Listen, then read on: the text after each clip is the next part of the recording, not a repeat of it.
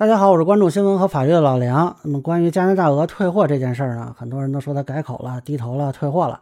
但是我个人看法啊，恐怕他比大家想的更加的强硬，也更加的傲慢。那我来聊聊这个事儿啊，希望感兴趣的朋友能给我点个赞，谢谢。这事儿呢，起头是上海有个消费者花了一万多买了件他家羽绒服啊，有问题想退货，被告知中国区不给退。这媒体介入之后发现呢，他家有一个更换条款啊，除非相关法律另有规定，那么所有中国大陆地区专门店售卖的货品均不得退货。但是他们家在加拿大本土的政策是三十天可退啊，你这个就是双标嘛。那后来呢，又是曝光啊，又是消保委约谈，这个加拿大鹅就发了个声明说，更换条款中的第一条的含义为。在符合相关法律规定的情况下，所有中国大陆地区专门店销卖的产品可以退货退款。那这时候呢，媒体就开心了，说加拿大改口啦。但是呢，等我们去跑去采访的时候，他又回应媒体说：“哎，公众系误读，不会更改这个更换条款。”那这是怎么回事呢？其实是大家被他的这个文字游戏给涮了。他后面这个声明的内容啊，和原来这个条款文本层面是一个意思啊，只不过他原来条款里写的是一个双重否定。就是除非法律有规定，否则就不退。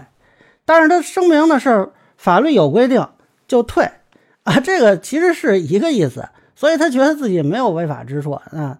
那么实际上这个把戏在于呢，他现在的这个更换条款这么写，客观上是强调不退啊，等于把这个退的一般性的规定变成了一个不退的一般性规定。那么除非你对法律很了解。否则你未必能拿出什么法律另有规定来啊！有些人可能一听就懵了。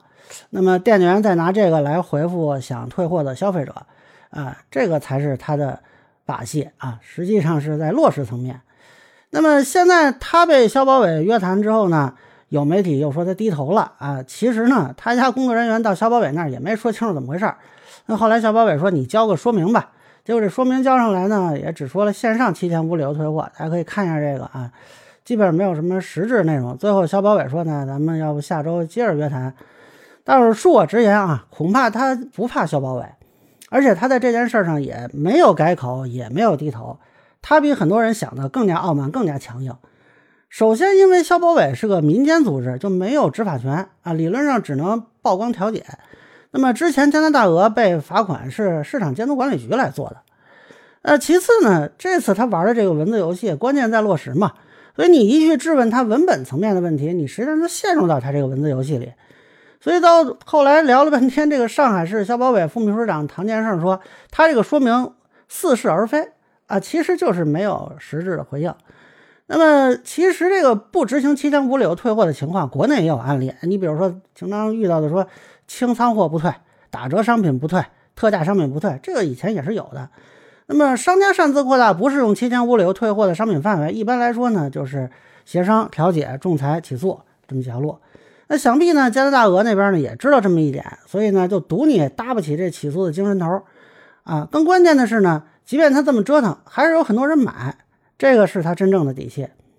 那也可能这次是因为闹得比较大，也可能是他觉得要规避一下这个执法吧，所以呢，他终于还是同意给这个消费者退货了。啊，但是也是说，在接到邮件之后，又跑到门店沟通了半个小时才退的，啊，可见这个费劲啊。那么关于他退货政策的这个问题呢，尤其是双标的这个问题，其实是搁置了，呃，也算是暂时躲过了执法部门的介入。就是我个人的看法啊，像类似这种问题，以后就应该直接由市场监督管理局考虑介入。那么消法规定对消费者提出的退货要求故意拖延或者无理拒绝的，是可以责令改正。或者甚至于就是罚款的，但是中期看呢，像这种国际企业，如果说在我国有歧视性的销售服务政策，应该考虑立法约束。那如果它不能保障我国消费者享有不受歧视的产品和服务，就不应该允许它来中国经营。中国人不臭鞋来支持，这个我们应该是有这个底气啊。最关键的是啊，我觉得消费者是要用脚投票，当然另一方面也是说国货要自强，你让消费者有的选择嘛。那么。用脚投票才能从竞争层面给这些国际企业压力，这个是比什么法律规定都有效果的。那以上呢就是我对加拿大鹅退货事件的一个分析，个人浅见难免说了，欢迎有不同意见小伙伴在评论区和弹幕里给我留言。如果您觉得我说的还有一点意思，您可以关注我的账号老梁不郁闷，我会继续分享更多关于新闻和法律的观点。谢谢大家。